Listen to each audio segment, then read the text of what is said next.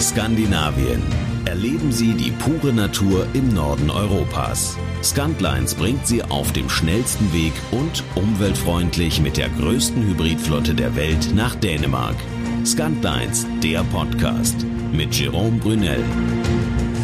Herzlich willkommen zu einer neuen Folge unseres kleinen, aber feinen Podcast. Auch in dieser Folge möchte ich Ihnen Lust machen, doch mal bei unseren nördlichen Nachbarn, den Dänen, ein paar Tage auszuspannen und die Seele baumeln zu lassen. Mit den Fähren von Scantlines werden Sie sicher und umweltfreundlich über die Ostsee gebracht. Und übrigens auch ziemlich entspannt. Die Fähren fahren regelmäßig von Puttgarden nach Röttby bzw. von Rostock nach Geza. Wenn Sie also zum Beispiel in knapp zwei Stunden von Rostock nach Geza übersetzen, können Sie die Zeit super entspannt auf dem Sonnendeck genießen, wenn die letzten Sonnenstrahlen des Spätsommers oder des Herbstes Ihre Haut erwärmen.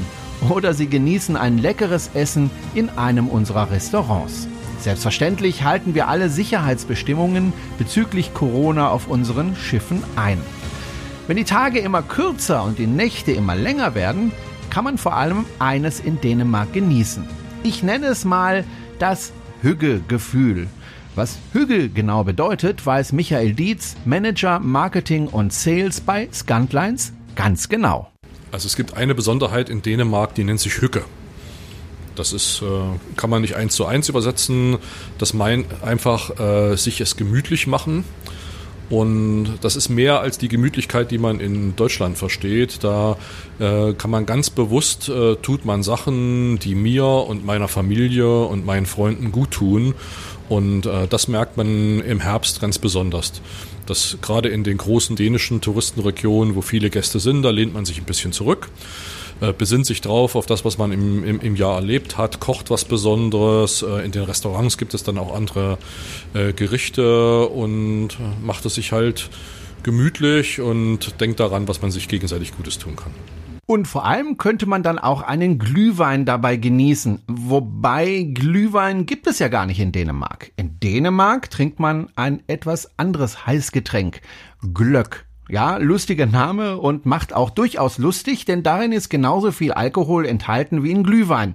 Annette Ustrup, Head of Corporate Communications bei Scantlines, genießt gerne mal an dunklen Abenden in Dänemark einen Glöck. Glühwein äh, gibt es bei uns nicht. Wir haben äh, Glück, was ähnliches, wird aus äh, Rotwein mit Gewürzen, Manteln und Rosinen äh, hergestellt. Zusätzlich äh, vielleicht auch mit Aquavit. Kann man also, auch wenn es draußen kalt ist, sehr genießen. Und jetzt mal ganz ehrlich, was gibt es Schöneres, als an einem dunklen Herbstabend vor dem offenen Kamin des Ferienhauses zu sitzen und ein heißes Glas Glöck zu genießen? Eben. Und das ist dann eben Hügge. Tagsüber kann man in Dänemark die letzten wärmenden Sonnenstrahlen genießen und dabei zuschauen, wie sich die Natur langsam verändert. Nochmal Michael Dietz. Die dänischen Inseln sind ein plattes Land. Die größte Erhebung sind gerade mal 124 Meter in Dänemark. Aber Sie sollten sich unbedingt die Küsten anschauen, die viel Abwechslung zu bieten haben. Da wäre Möhn ein ganz spezieller Tipp. Möhn hat eine 11 Kilometer lange Steilküste, die mit Rügen vergleichbar ist, ist aber vom Massentourismus bisher nicht befallen worden, sage ich mal so.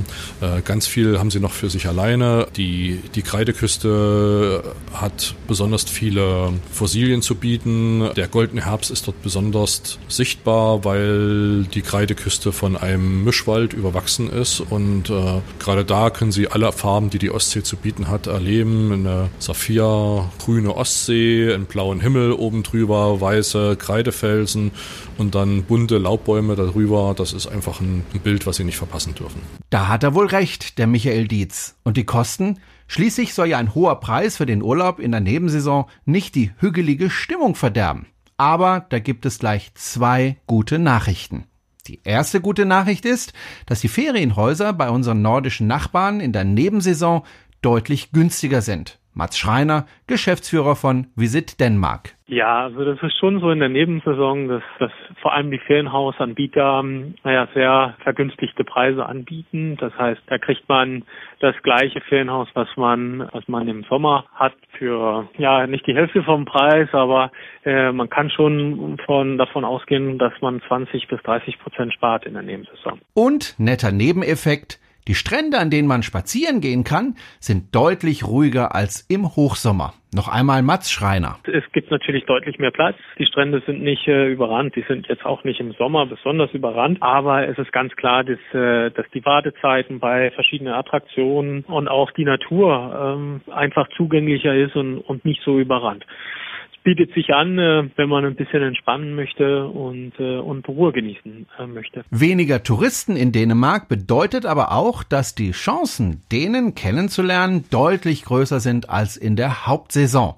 Zumindest ist Jesper Blomberg, Geschäftsführer von Feriepartner Möhn und Stevens, davon überzeugt. Also im Englisch sagt man Meet the Locals, die Lokalen treffen. Und ja, es ist immer so, wenn wenig Touristen da sind, sind die Einheimischen auch mehr offen, sage ich mal. Die, die nicht vom Touristgewerbe leben, die haben auch mehr Zeit und die sagen einfach, hi, wie geht's? Na, wenn man da nicht ein paar super entspannte Tage in Dänemark verbringen kann.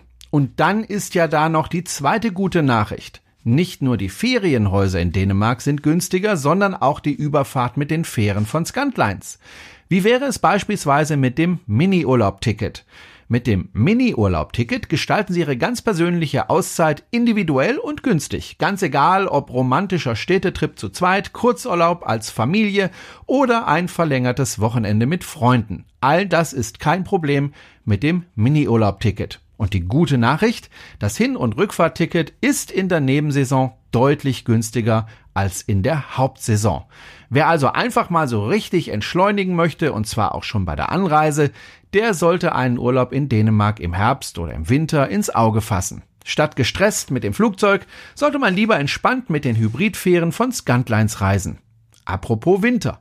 In der nächsten Folge beschäftigen wir uns mit Weihnachten in Dänemark. Wussten Sie zum Beispiel, dass es in Dänemark so etwas wie ein Weihnachtsbier gibt? Also, ehrlich gesagt, wusste ich das nicht.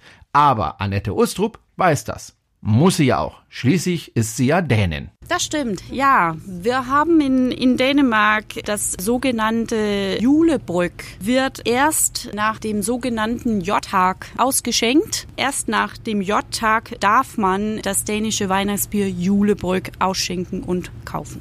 Was sonst noch an Weihnachten anders ist als bei uns in Deutschland, das erfahren Sie demnächst hier im Scantlines Podcast. Eines kann ich Ihnen aber jetzt schon verraten. Weihnachten in Dänemark ist super romantisch und, genau, hügelig.